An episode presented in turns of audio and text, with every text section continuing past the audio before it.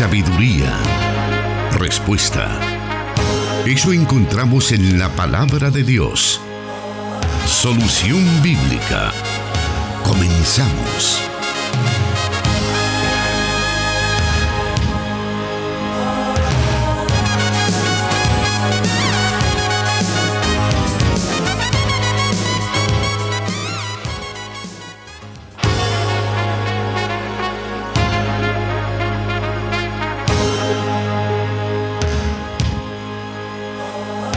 Estimada audiencia, le agradecemos por recibirnos allí donde usted está pendiente ya del programa Solución Bíblica con el pastor Jonathan Medrano. Estamos complacidos de poder presentar esta nueva emisión de este programa que sabemos que es el favorito de muchos de nuestros hermanos, tanto en El Salvador, en Guatemala y el mundo. Estamos transmitiendo a través de 100.5 FM Restauración 1450 AM en San Miguel para la zona oriental y 98.1 FM en Santa Ana, Plenitud Radio y también en el occidente de Guatemala a través del 89.1 Cielo FM. Gracias por estar ya pendiente de nosotros y queremos darle la bienvenida al anfitrión del programa, nuestro hermano el pastor Jonathan Medrano. Gracias hermano Miguel Trejo. Un saludo muy especial para toda la audiencia del 98.1 FM Plenitud Radio y también para todos los que a través de Restauración 105 FM y en el Oriente 1450 AM siempre están en sintonía de este programa Solución Bíblica. Aprovecho hermano la ocasión para felicitar a todos los miembros de Iglesia Elim de Santa Ana, ya que hoy, 14 de abril del año 2020, esta congregación está cumpliendo 40 años de presencia evangelizadora que van al lado de los 40 años o 40 aniversario de eh, labor ministerial de nuestro pastor eh, hermano Mario Vega. Así que le enviamos un saludo, aunque hoy en la mañana estuvimos platicando con él acá en Plenitud Radio, pues aprovechamos la ocasión para felicitar a la membresía de Iglesia Elim de Santa Ana, pero también para felicitar a nuestro pastor Mario Vega. Bueno, y este programa es parte de ese esfuerzo y de esa, digamos, legado que el pastor eh, realizó, porque en los años 90 este programa era eh, presentado por él y muchos pues en ese momento crecimos espiritualmente y ahora pues tenemos la oportunidad y por eso digo un legado porque él ahora pues eh, le ha encomendado a usted esa oportunidad de seguir instruyendo a la iglesia de Cristo, pastor.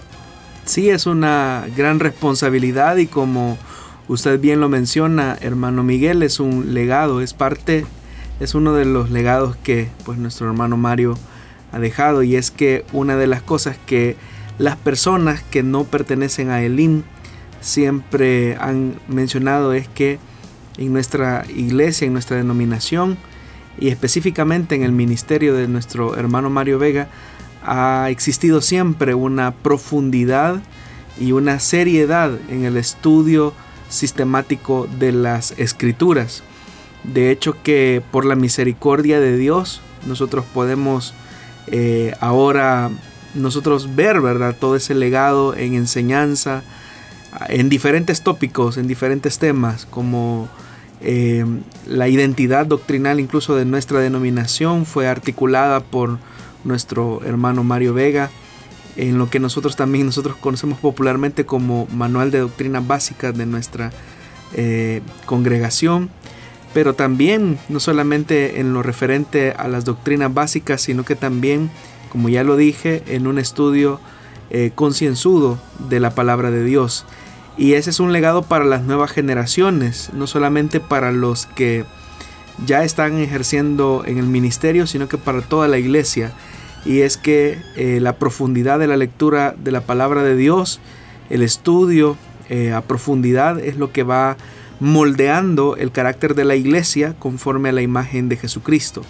Al final de tanto no se trata de que la iglesia se parezca más al pastor, sino que como creyentes nos parezcamos más a Jesucristo. Y eso solamente se alcanza cuando verdaderamente conocemos la palabra de Dios, no teniendo una lectura superficial o una lectura de excusa de la Biblia, sino teniendo eh, una profundidad en la palabra de Dios. Em, como usted bien lo mencionaba, hermano Miguel, hace algunos momentos todos crecimos con diferentes programas. Eh, yo recuerdo de niño escuchar siempre este programa Solución Bíblica que se transmitía los martes a las 10 de la mañana en lo que en aquel entonces era la gran cadena de emisoras Restauración, hoy Corporación Cristiana de Radio y Televisión. Eh, pero e, ese es el elemento, el tema de la, de la palabra de Dios, es decir, cómo la palabra de Dios debe de ser el centro de todas nuestras reuniones. Y por 40 años, pues, eh, un hombre de Dios como él han dejado esa pauta a seguir. Muy bien, gracias por esas palabras sobre pues este día especial y bueno, vamos a lo que nos concierne en estos momentos y es iniciar a, a ver las preguntas que nuestra audiencia nos envía por diferentes medios a través de la fanpage de Solución Bíblica de Plenitud Radio de Restauración 105.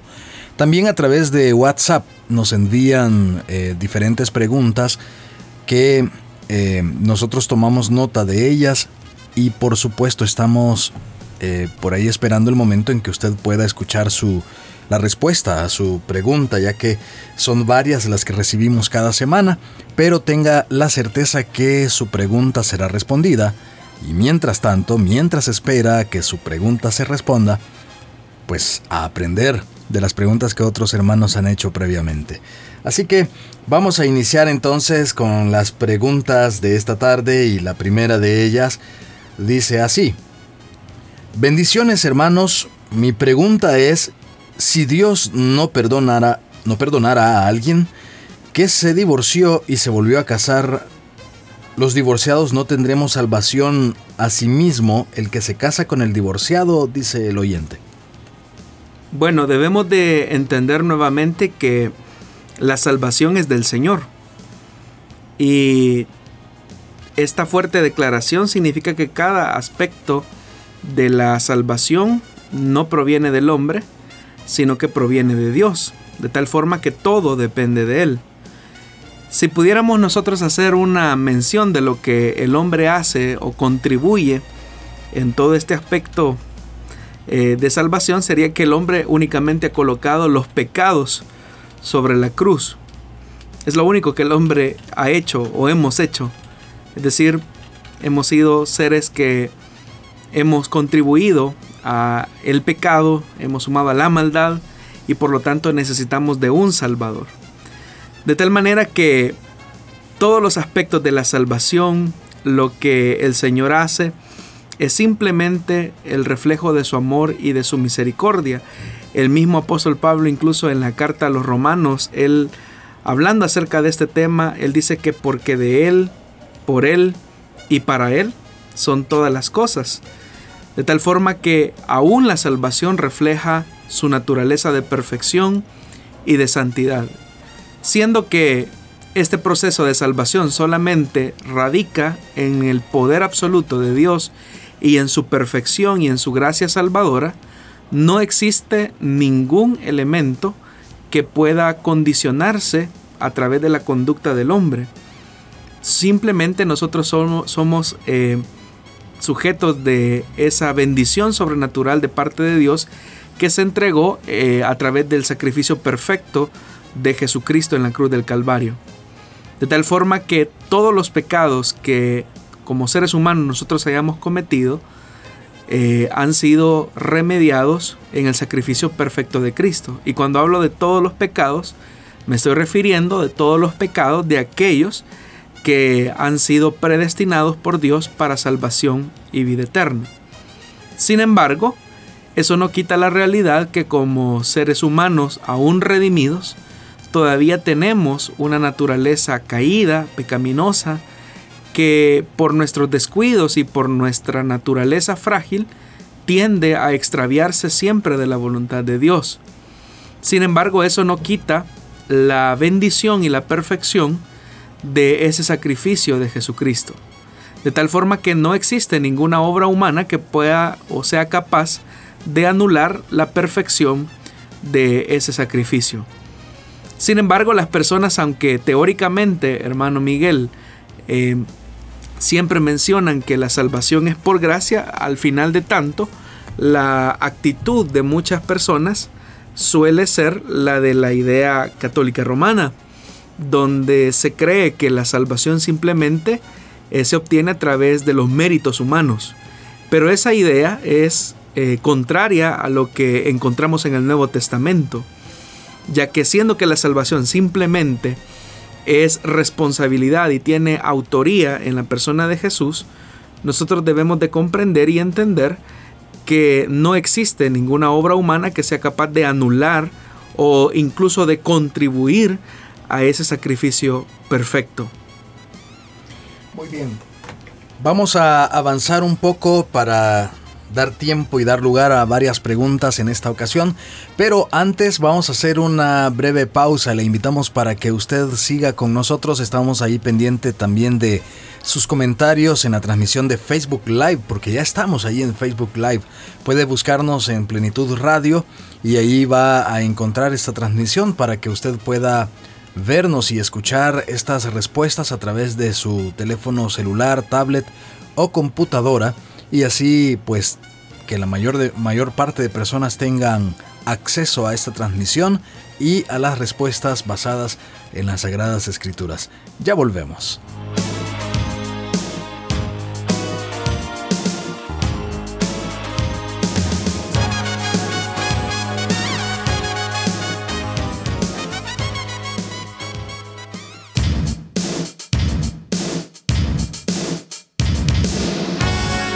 Escríbenos tus preguntas al número de WhatsApp de Plenitud Radio 503 7848 5605 y número de WhatsApp de Restauración 503 78 56 94 96.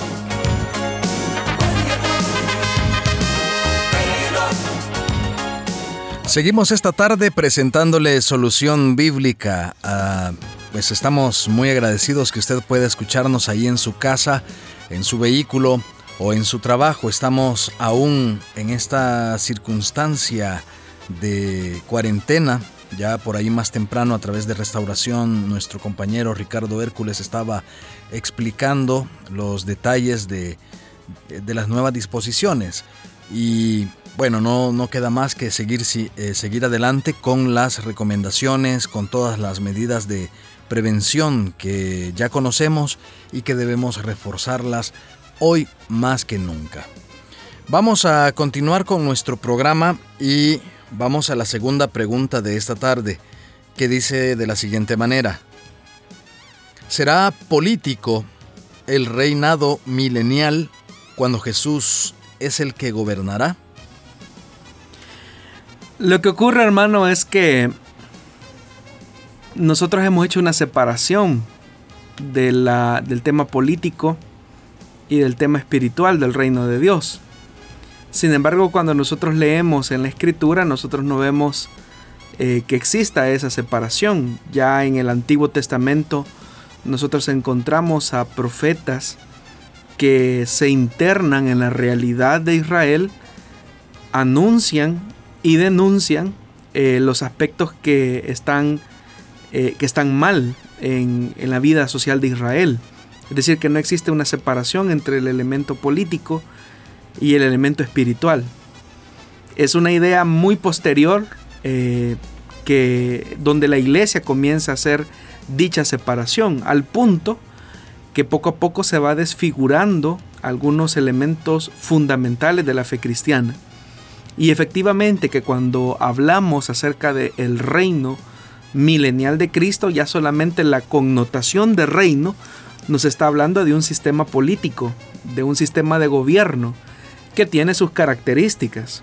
Características como un gobierno eh, centralizado en una persona, un gobierno que no tiene poderes alternos como en el caso de una república.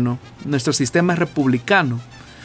Nosotros somos una cultura muy presidencialista, es decir, que pensamos que es el presidente eh, de la República el único que tiene el poder en un país eh, republicano como el nuestro, pero no es así. Eh, realmente El Salvador tiene tres presidentes, el presidente del órgano ejecutivo, el presidente del órgano legislativo y el presidente del órgano judicial. Es decir, así está repartido el poder.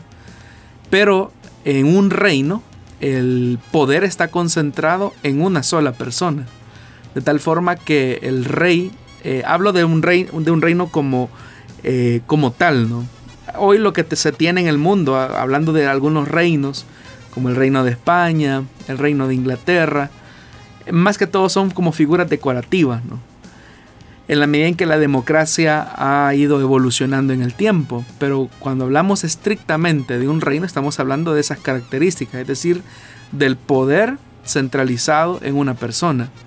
Y ese poder es un poder territorial, es un poder eh, político, eh, y como tal, cuando hablamos entonces de un reino, como el reino de Jesús o el reino de Cristo o el reino de Dios, estamos hablando en esas dimensiones, de un reino que si bien es cierto, tiene eh, efectos y connotaciones en el, en el ámbito espiritual, en la esfera espiritual, pero también ese reino tiene repercusiones en la esfera social, en la esfera política.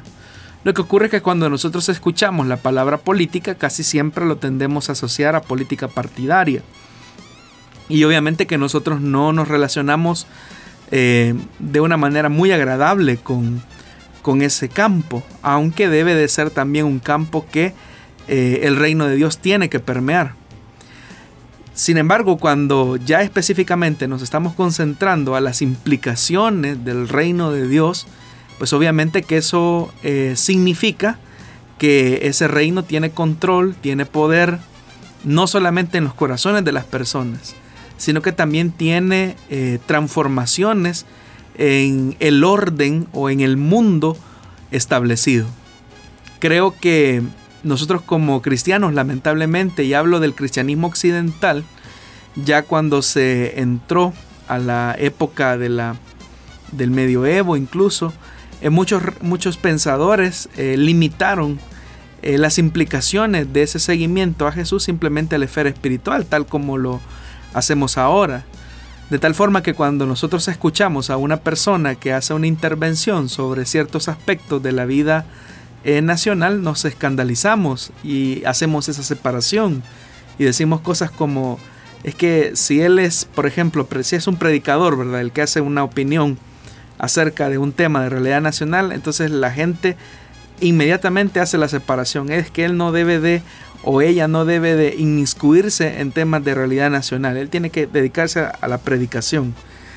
Pero realmente en la Biblia, si nosotros somos muy honestos y leemos desde el Antiguo Testamento hasta llegar al último libro del Apocalipsis, la implicación del mensaje y del reino de Dios tiene categorías políticas que permean toda la vida eh, social, tomando en cuenta que eh, partiendo del, término política, que significa parte del bien común o el bien vivir, el buen vivir. Entonces eh, implica una armonía en la sociedad eh, de la polis que va mancomunada con una auténtica vivencia de la fe. Es decir, que para Dios la fe se expresa en todos los órdenes de la vida.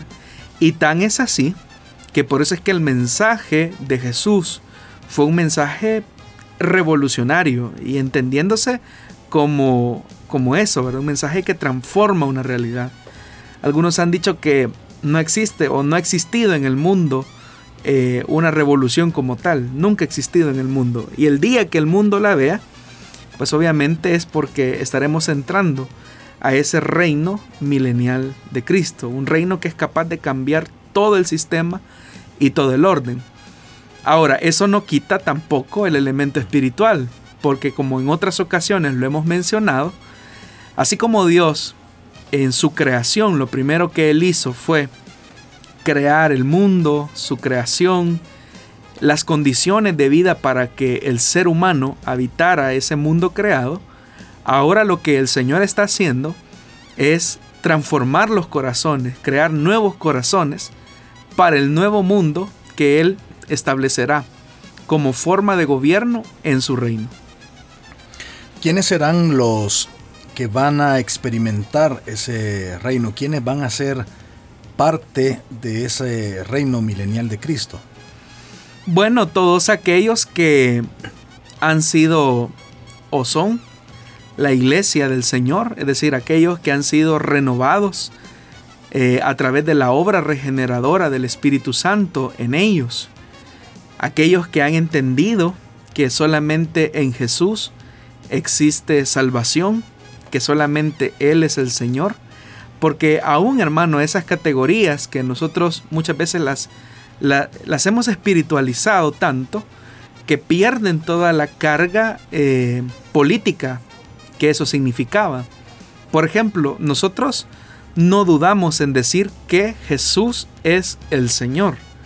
Pero ese término Señor, curios en el griego, eh, tiene una implicación y una connotación política. Cuando nosotros decimos que Jesús es el Mesías y que por lo tanto Israel no debe de seguir esperando a otro Mesías, sino que el Mesías ya vino. Ese término Mesías es un término político, o sea, la gente entendía claramente que al hablar del Mesías estábamos, estaban hablando del descendiente del hijo de David, es decir, aquel que restauraría eh, el trono de Israel. Entonces es una connotación política. Cuando también se habla eh, acerca del el reino de Dios, tiene que ver con todo eso. Ahora, eso también eso es importante porque si nosotros nos llamamos cristianos, significa que nuestro llamado es a seguir el camino de Jesús. Y eso significa asumir la política del reino de Dios, no la política partidaria, sino que la política del reino de Dios. ¿Y qué significa la política del reino de Dios?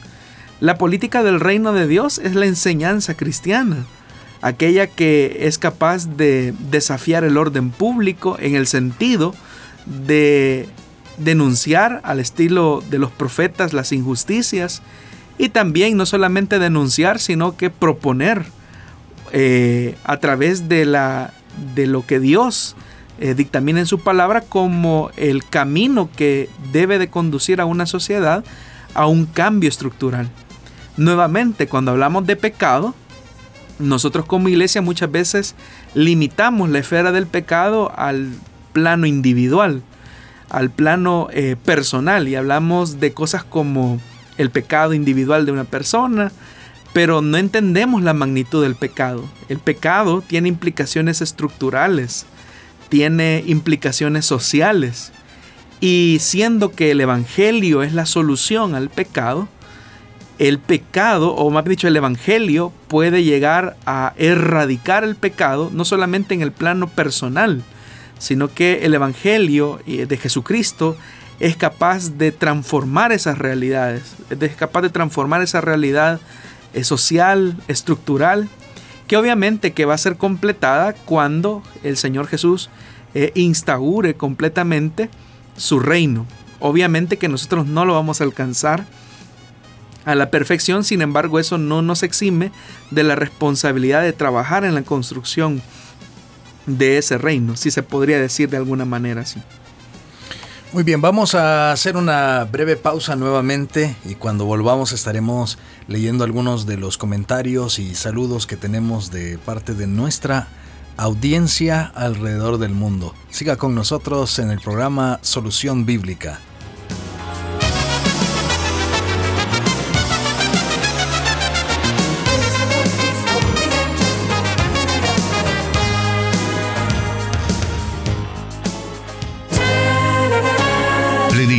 Radio, 98.1 FM Santa Ana y 100.5 FM Restauración.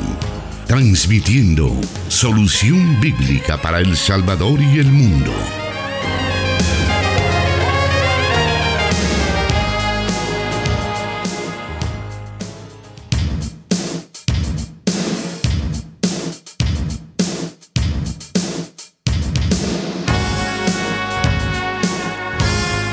Como le comentaba anteriormente, queremos dar lectura a algunos de los mensajes y comentarios que hemos recibido en esta transmisión a través de Facebook Live.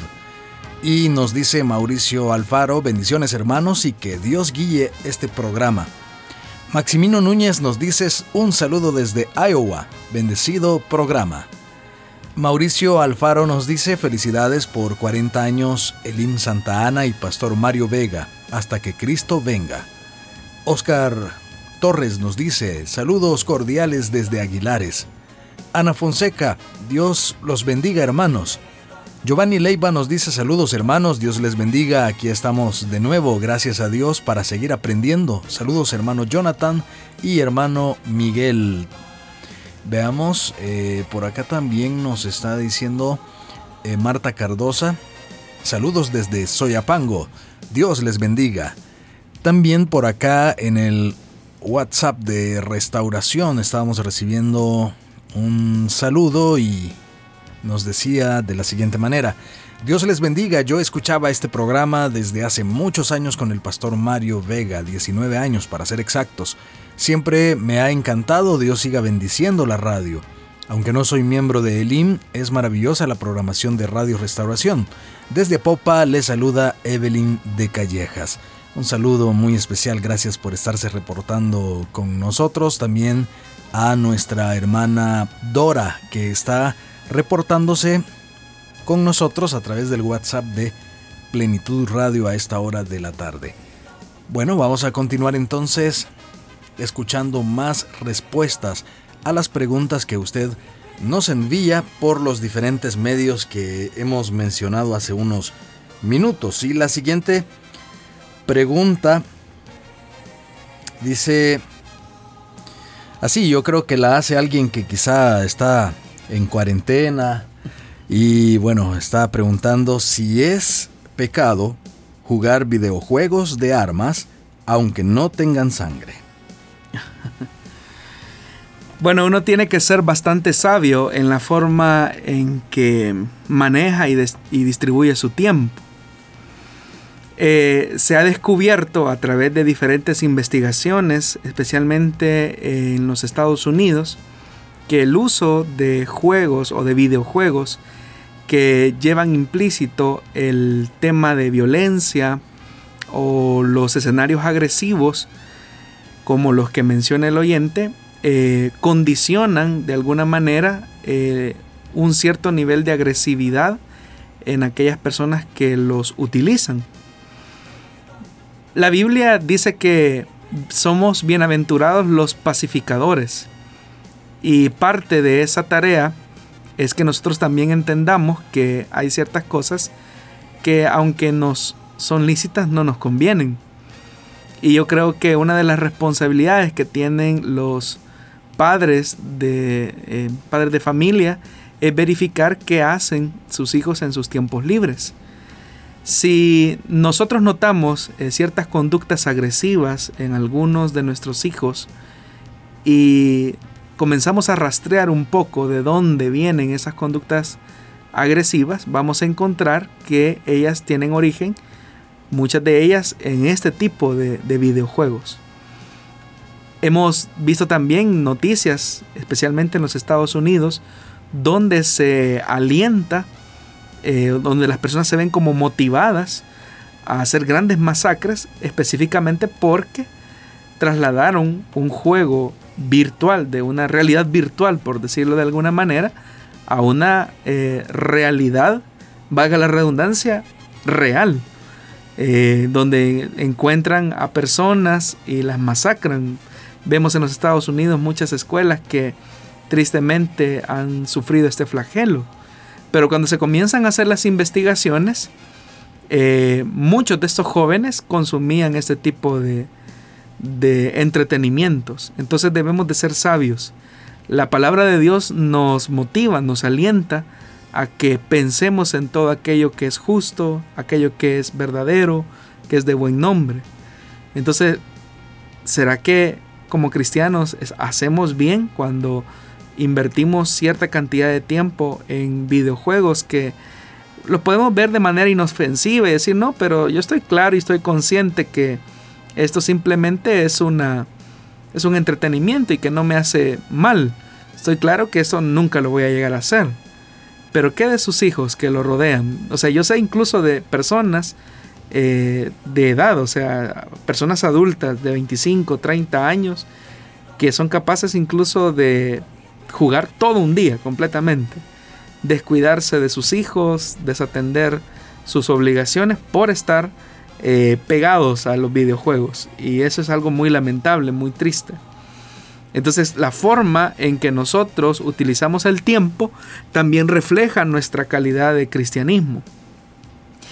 Es bien triste, hermano, ver cómo eh, muchas personas hoy en esta, en esta época de cuarentena eh, no dedican tiempo a la lectura, van a salir, bueno, eh, vamos a salir de esta situación, pero quizás nunca leyeron la Biblia, hoy que tenían el tiempo de hacerlo, o leer un buen libro sino que invirtieron su tiempo en eso. Y no estoy diciendo o no me estoy oponiendo eh, al tema del entretenimiento, pero aún el entretenimiento tiene que ser sabio, tiene que ser utilizado de una manera constructiva con la familia para crear lazos, ¿verdad? Eh, entre los unos y los otros.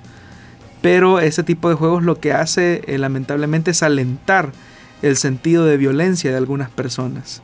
Así que debemos de ser sabios en la forma en cómo utilizamos el tiempo. ¿Qué pueden hacer aquellos padres que ya pueden reconocer hasta un problema con sus hijos que pasan jugando no solo eh, estos videojuegos, o, sino que pasan en, los teléfonos, em, ya sea jugando en las redes sociales, y bueno, ya ellos dicen, ¿cómo hago para que eh, en este tiempo ellos puedan hacer otras cosas, cómo poderlos inducir sin, sin tal vez sacarlos a la fuerza, porque a veces algunos padres pues eh, tratan de hacerlo a la fuerza y lo que logran es un efecto contrario. ¿Cuál podría ser la forma sabia de que sus hijos salgan de ese mundo? Es que ese ha sido el problema, hermano. Como hemos vivido una vida tan acelerada, eh, nuestros hijos estaban eh, atendidos, por decirlo así, en la escuela. Entonces en ese tiempo en el que estaban en la escuela no estaban con nosotros y nosotros estábamos trabajando. Entonces llegábamos a la casa, los encontrábamos quizás descansando o haciendo sus tareas y al día siguiente volvíamos a la rutina. Pero hoy que nos encontramos, eh, padres, hijos, eh, en este proceso de, cuarentena, pues el padre como que no haya qué hacer, ¿verdad? ¿Y qué hago con mi hijo? ¿O qué hago con él, verdad? Y eso es lamentable, eso es triste. Ahora, una de las cosas que nosotros como padres debemos de hacer es proponer eh, otro tipo de entretenimientos alternativos que pueden eh, sacar a luz la creatividad de ellos. Porque ese es otro problema, que paradójicamente este tipo de juegos lo que hace es matar la creatividad de nuestros hijos. Antes, digamos, había cierta expresión creativa eh, a través del dibujo, la pintura, el arte, eh, la música, en, algunos, en algunos hogares. Pero hoy lamentablemente a, veces el mismo padre cae en el, en el error de, como no hay yo qué hacer, le voy a dar mi teléfono a mi hijo. Ay, ve lo que vos querrás o jugá lo que vos crees conveniente. Pero sin darse cuenta se está haciendo daño el padre y le está haciendo daño a su hijo.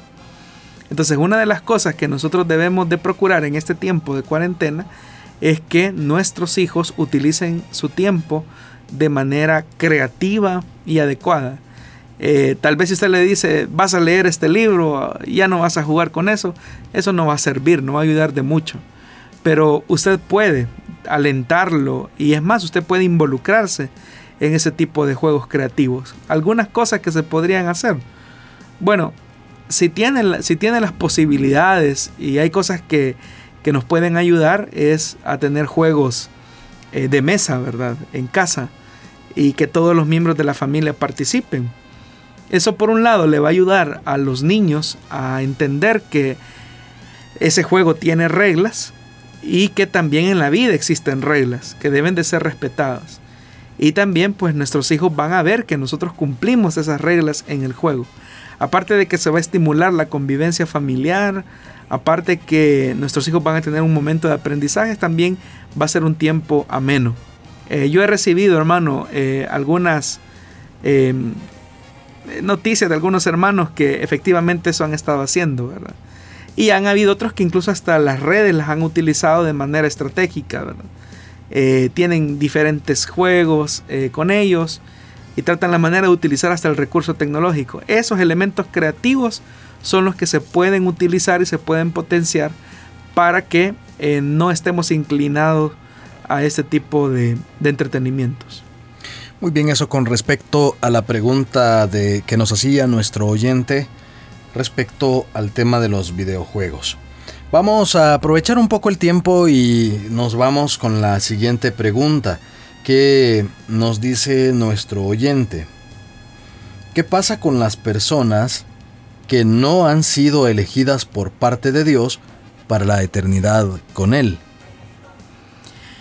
Bueno, efectivamente la escritura nos enseña que hay una elección que el Señor ha hecho de antemano y que no está basada ni en nuestros méritos, ni mucho menos en la respuesta eh, que Dios anticipa a los acontecimientos que suceden en el momento previo a nuestra al milagro del nuevo nacimiento. Es decir, Dios tuvo eh, sus criterios por los cuales nos eligió, nos escogió de antemano y de eso nos da evidencia el Nuevo Testamento. Ahora, siendo que Dios ha elegido a unos para salvación, lo cierto es que también Dios ha elegido a otros eh, para condenación eterna. Es decir, Dios sabe quiénes son los que serán herederos de la vida eterna y también Dios sabe quiénes son aquellos que han sido predestinados para condenación eterna.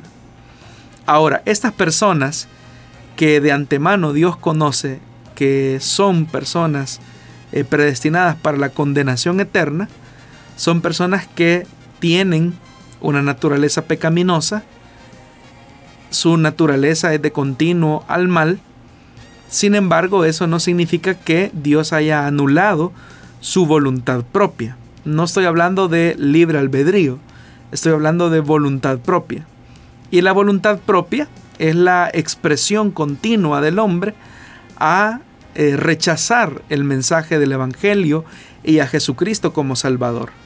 De tal forma que estas personas que han sido eh, elegidas para condenación eterna, ellos de su, propio, su propia voluntad rechazan continuamente el Evangelio, rechazan continuamente al Salvador, ellos tienen eh, la oportunidad de escuchar ese mensaje de salvación, sin embargo, ellos por su continuo rechazo y el ejercicio de su voluntad propia, eh, están como evidenciando eh, aquello que ya Dios de antemano eh, había predispuesto que ocurriera.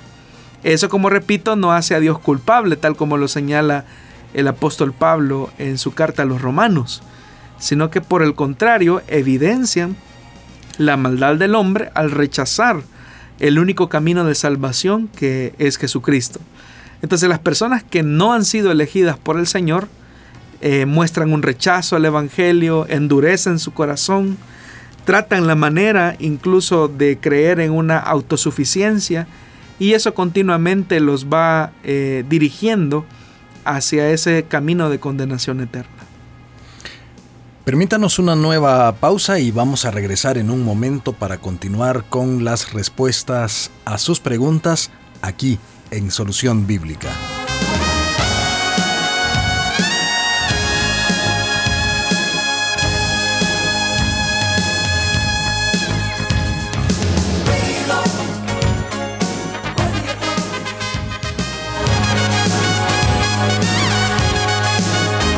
Su palabra es luz Solución Bíblica.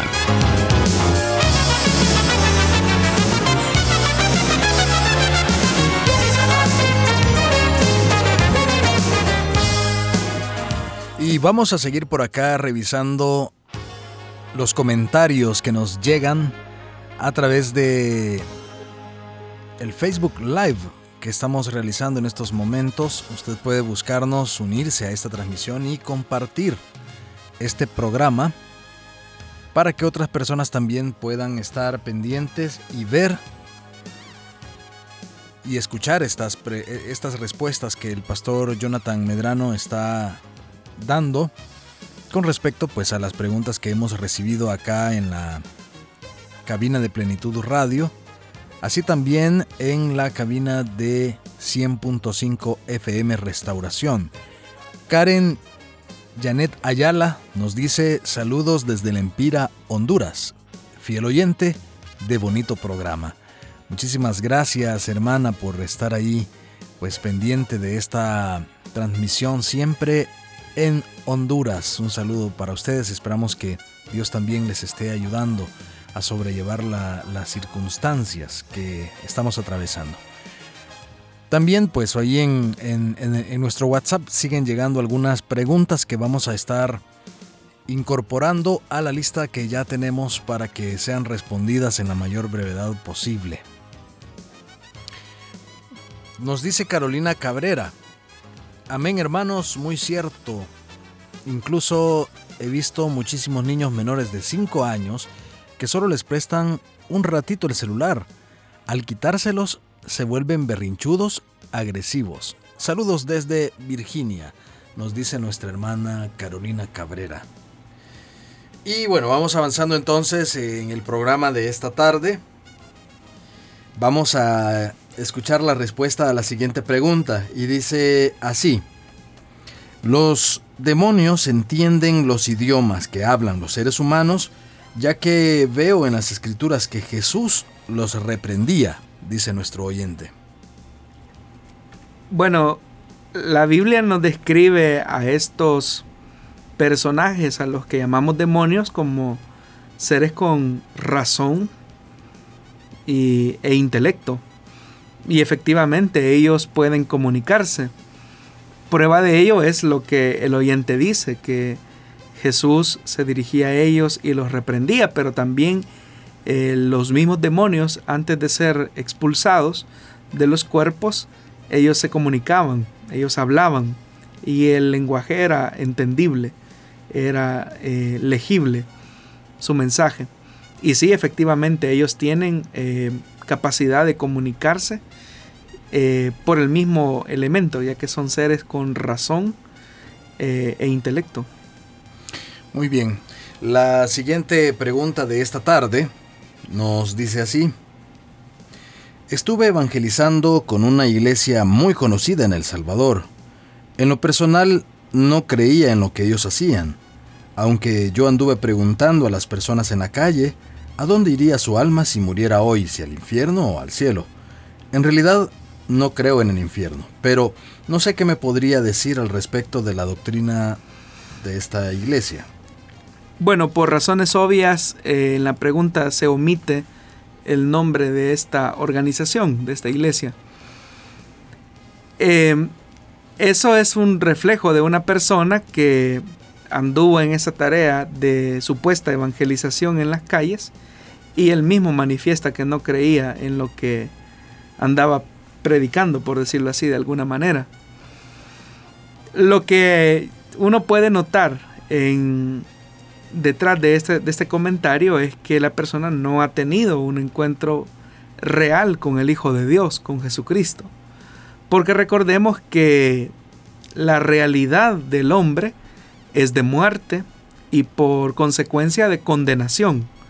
Si nosotros entendemos que nuestra condición es una condición de muerte y es una condición eh, que nos conduce a la condenación eterna, eso automáticamente o siendo llevados por el Espíritu, entenderíamos que necesitamos de un Salvador que medie en nuestra condición de muerte y que por consecuencia nos libre de la condenación eterna. Pero si una persona manifiesta que no cree en la realidad del infierno, automáticamente también está expresando que no necesita de un Salvador que remedie de alguna forma su naturaleza de muerte. Ahora, él mismo dice, yo andaba predicando y aún yo no creía en algunas cosas que ellos hacían. Nuevamente, volvemos al tema de la responsabilidad de tener la escritura como nuestro fundamento de fe. Es decir, el ser creyente no, no significa eh, asistir activamente a una iglesia local. Eso no nos hace cristianos. Lo que auténticamente nos hace a nosotros cristianos es que efectivamente hayamos tenido un encuentro personal con Jesucristo, nuestro Señor y Salvador, y que hayamos entendido nuestra condición de muerte como seres humanos que estábamos alejados de Dios y que por consecuencia nuestra, eh, nuestro lugar, nuestro destino era la separación absoluta de Dios. Recordemos que el infierno, más que el tema de las llamas, de fuego, que el gusano que nunca muere, que un lugar de oscuridad, porque en este tipo de evangelismo en las calles casi siempre el tema fundamental es el tema del miedo. ¿A dónde iría su alma si muriera hoy? ¿Al cielo o al infierno? Y a veces en los tratados, muchas veces se da más énfasis, ¿verdad? A un lugar de tormento. Y, pensamos que metiéndole miedo a las personas, eh, ellos van a tener un, un encuentro personal con el Hijo de Dios. Eso no debe de ser así. Es cierto que la condenación eterna es el resultado de la condición deplorable del hombre también. Es decir, una persona debe de entender su necesidad espiritual de Dios, entender que sin Dios no somos nada y que necesitamos por ende a un Salvador, alguien que medie entre nosotros y Dios. Si entendemos eso, colateralmente también vamos a comprender que necesitamos a ese Salvador. Entonces yo creo que es importante que nosotros eh, desde nuestros púlpitos o ahora desde nuestra reflexión en estos tiempos de cuarentena comprendamos esa realidad. ¿Quién soy yo? ¿Y quién es Dios? Y al hacer esa relación, nosotros vamos a entender que somos pecadores y que Dios es un Dios santo. Entendemos que Dios ama la santidad ama la verdad y en él hay vida. Y entendemos nosotros que nosotros estamos llenos de muerte, de mentira y de pecado. Es decir, hay una distancia abismal entre Dios santo y el hombre pecador. Entonces, si entendemos esa distancia abismal, también ahí vamos a comprender la urgencia de tener a un Señor y a un Salvador que medie entre estos dos extremos. Obviamente, ese Salvador no es la religión, no es la asistencia litúrgica a una iglesia, sino que es Jesucristo, que amparados en ese sacrificio perfecto, eh, vertido en la cruz del Calvario, se abre el camino entre Dios y el hombre, entre el hombre y Dios. Si se entiende eso, se ha entendido el Evangelio. Y si confiados en su, en su promesa de perdón y de salvación, es cuando experimentamos esa realidad de tener un, encuentro real con un Dios vivo que también nos invita a un seguimiento continuo. De tal forma que no consiste en que nosotros entendamos, yo quiero ir al cielo, ¿verdad? Como que si fuese un pase de cortesía, sino que necesitamos entender nuestra realidad eh, como seres humanos y entender la realidad de un Dios que es santo y que por lo tanto necesitamos a un mediador y ese mediador es Jesucristo. No es simplemente el hecho de irle a decir a una persona, y usted quiere esto para no ir acá, eh, o quiere este boleto para no ir a este lugar de tormenta, sino que llegar a ese punto de comprensión. Con esto en ningún momento estoy quitando mérito a aquellas iglesias que hacen evangelismo en las calles. Simplemente lo que estoy diciendo es que debemos de pasar de la superficialidad de meter miedo a las personas para pasar a la profundidad de la escritura. Y eso parte que las personas entiendan su condición natural de pecado y por lo tanto de lejanía de Dios. ¿Cuál podría decir usted que es la manera más adecuada, ideal o integral de acercar el Evangelio de Jesús a las personas? Como ya lo dije, hermano, no estoy quitando mérito porque sé que muchos hermanos llegaron al Evangelio gracias a que una persona se acercó a ellos o les entregó un pequeño tratado. Eh, el Evangelio es sencillo, es sencillo y es complejo a la vez. Pero cuando me refiero eh, a, a su sencillo, me estoy refiriendo al tema de expresar eh, de manera sencilla lo que significa esa enseñanza cristiana, que es que el hombre en su condición de pecado necesita de un Salvador, que por sus propias obras y que por sus propios méritos nunca, nunca podrá eh, tener acceso a Dios a no ser que sea a través de Jesucristo, que no es a través de sus buenas obras, que no es a través de una vida religiosa, y llámese vida religiosa incluso eh, vida religiosa evangélica, ¿no? Eh, porque normalmente cuando hablamos de religión hablamos casi siempre de otras religiones.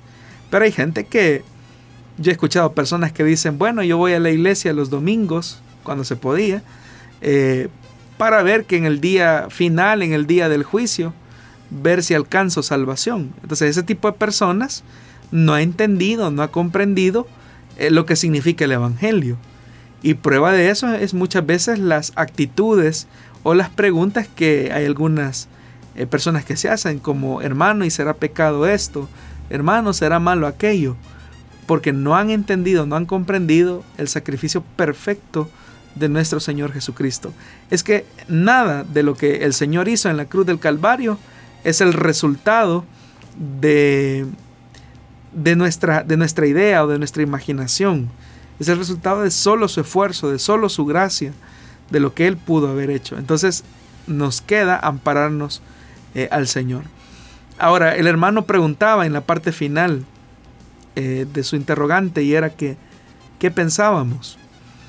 Yo quisiera eh, que reflexionemos, hermanos, en la importancia de a quién le prestamos nuestros oídos para ser instruidos por la palabra de Dios.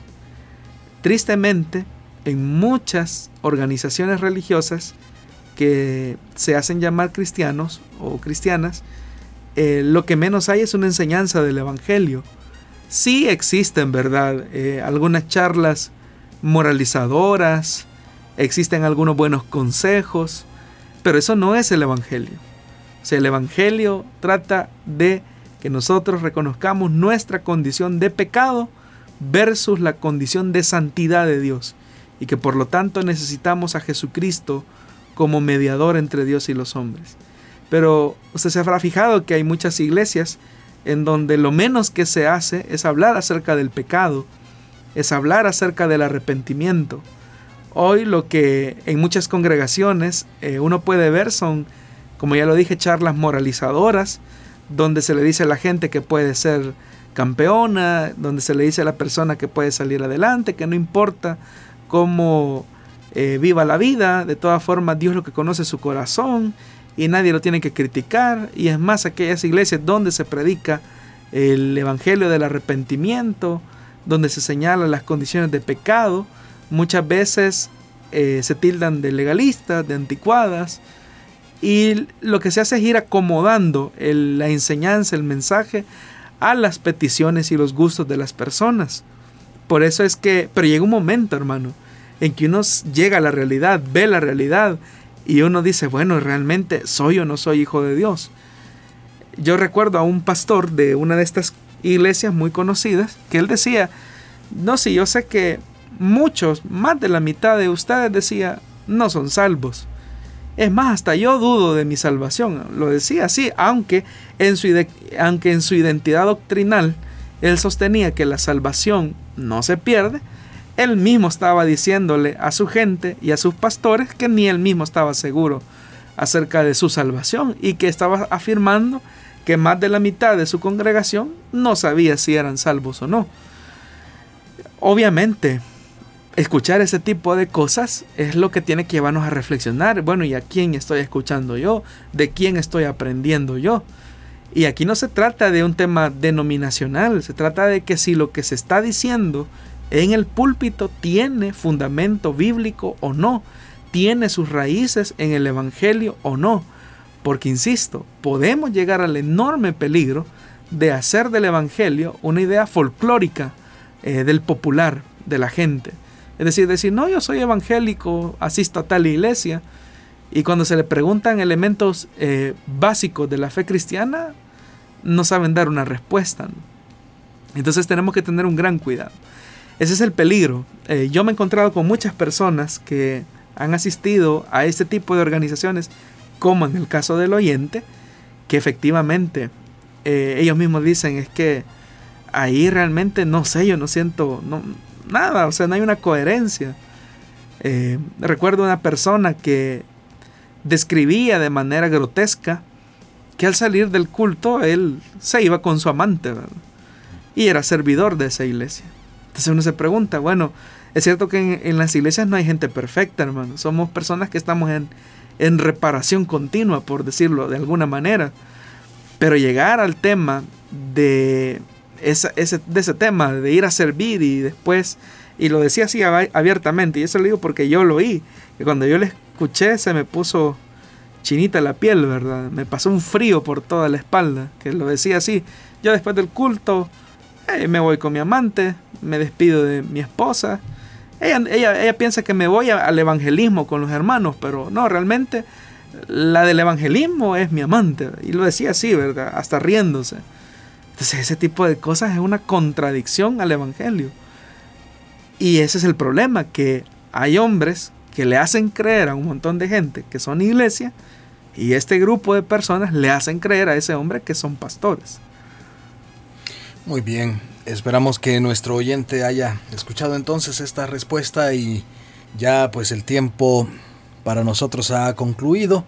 No nos resta más, pastor, que pedirle que usted se dirija a nuestra audiencia con palabras de ánimo, palabras también eh, hacia aquellos que son fieles socios de estos medios de comunicación y, de, y que aportan también para que la obra de Dios continúe. Amados hermanos que son socios del proyecto El Salvador Metro a Metro y de Plenitud Radio, muchas gracias hermanos por sus aportaciones, que son la expresión de la gratitud que ustedes tienen hacia Dios y también son la muestra de el cariño que ustedes le tienen a los medios de comunicación. Quiero decirles que en este tiempo de crisis que estamos viviendo y que vamos a venir, vamos a ver la fidelidad de nuestro Dios, aún en las cosas muy pequeñas. Creo que muchos de nosotros estamos conscientes que la situación que vendrá después de este tiempo será un tiempo que va a requerir de mucha de nuestra fe. Pero el Señor nos ha prometido en su palabra que no nos va a dejar, que Él es nuestro sustentador.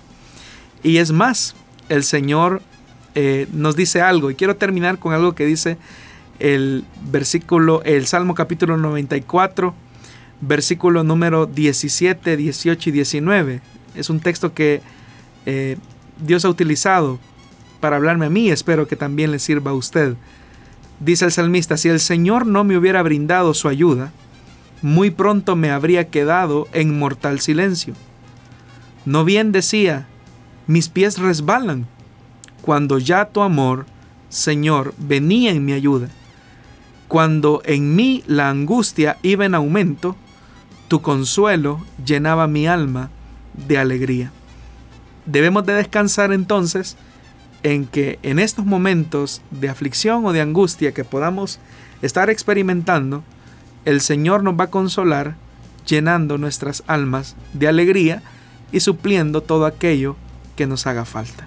Así que ánimo hermanos, esto va a llegar a su fin y de la misma manera en que hemos visto la fidelidad de Dios en otros tiempos, también hoy el Señor hará resplandecer su justicia, su amor y su compasión sobre nosotros.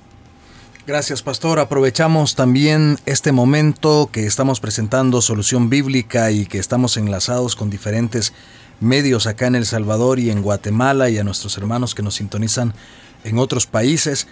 El pastor Jonathan Medrano todos los días a las 8 de la noche, hora de El Salvador, está conduciendo un espacio de reflexión, de ánimo de fortalecimiento y de oración.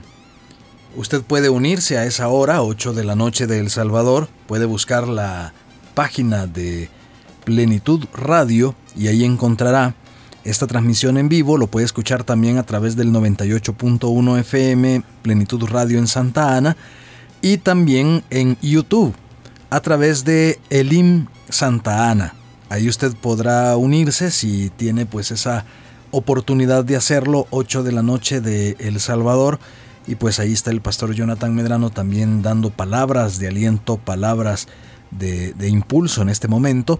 Y sobre todo pues también ese, ese momento de, de, oración al Señor. Gracias por habernos escuchado y será hasta la próxima semana cuando en vivo presentemos Solución Bíblica a las 5 de la tarde hora del Salvador y posteriormente usted puede volver a escuchar este programa en las plataformas de Spotify y SoundCloud. Allí encontrará los links hacia cada uno de los programas que hemos presentado hasta la fecha. Que Dios le bendiga y hasta la próxima.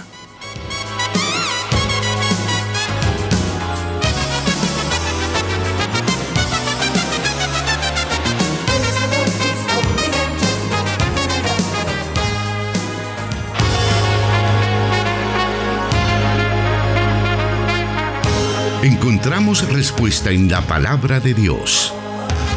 Solución bíblica. Hasta el próximo programa.